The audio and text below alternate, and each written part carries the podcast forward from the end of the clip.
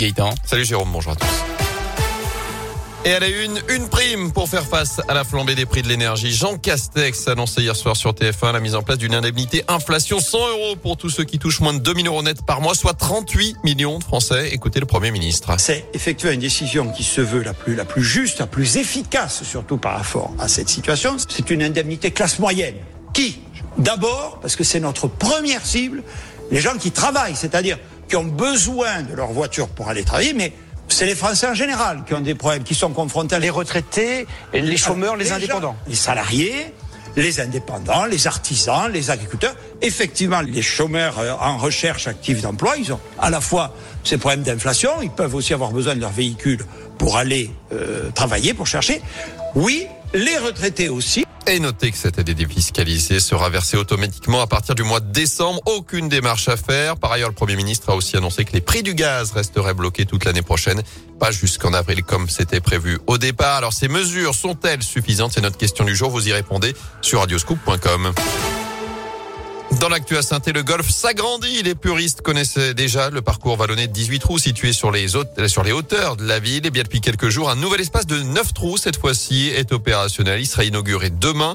Il s'adresse aux golfeurs confirmés qui voudraient voir autre chose, mais aussi et surtout à ceux qui aimeraient s'initier à la discipline. La demande est-elle forte dans ce sens. Julien Perrichon, le directeur du golf de saint nous décrit ce nouveau parcours Un parcours un peu plus simple, un peu plus facile à, appréhender euh, plutôt que le parcours 18 trous qui est un parcours un peu technique, un peu exigeant. Donc ça fait un parcours un peu palier pour justement euh, faciliter l'accès au, directement. C'est-à-dire que par exemple, pour vous donner une idée, sur un parcours on va dire classique, à Saint-Etienne, vous avez des trous qui sont entre 120 euh, et 500 mètres, qui sont soit très étroits, soit très longs, soit très vallonnés. Vous faites le parcours en 4h30, 5 heures. Là on est sur un parcours de 9 trous, donc moitié moins, mais avec des trous qui font entre entre 45 et 300 mètres pour les plus longs. Le parcours est relativement plat, vous faites en une heure et demie, une heure et quart pour favoriser le développement et favoriser l'apprentissage. Et au golf de saint notez 80% des pratiquants sont originaires du sud de la Loire avec un public varié de l'étudiant aux retraités.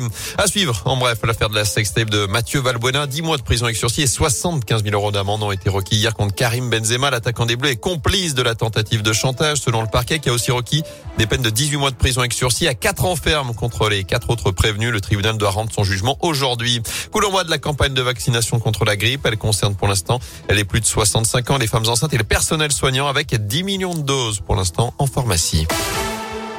En foot des Verts sous pression dans le chaudron, la SS défie Angers ce soir en ouverture de la 11e journée de Ligue 1. Coup d'envoi 21h à Geoffroy Guichard alors que les Ultras stéphanois ont lancé un ultimatum au coach des Verts. Puel, on te laisse 24 heures pour démissionner. C'est la banderole déployée en début d'après-midi par les Magic Fans, les Green Angels et les indépendantistes stéphanois. Claude Puel, droit dans ses bottes, concentré sur son objectif de décrocher une première victoire ce soir. Il pourra compter d'ailleurs sur le retour d'Ivan Masson et de Gabriel Silva dans le groupe. Pas de Colo Zedziak ni Traoko. En revanche, Etienne Green est aussi forfait, toujours pas remis de sa commotion dimanche dernier contre Strasbourg. Enfin du basket également à suivre. La chorale de Rouen se déplace à Dijon ce soir en proie. Coup d'envoi à 20h30. Notez qu'en Pro B Saint-Chamond est à Saint-Quentin. Ce sera à partir de 20h.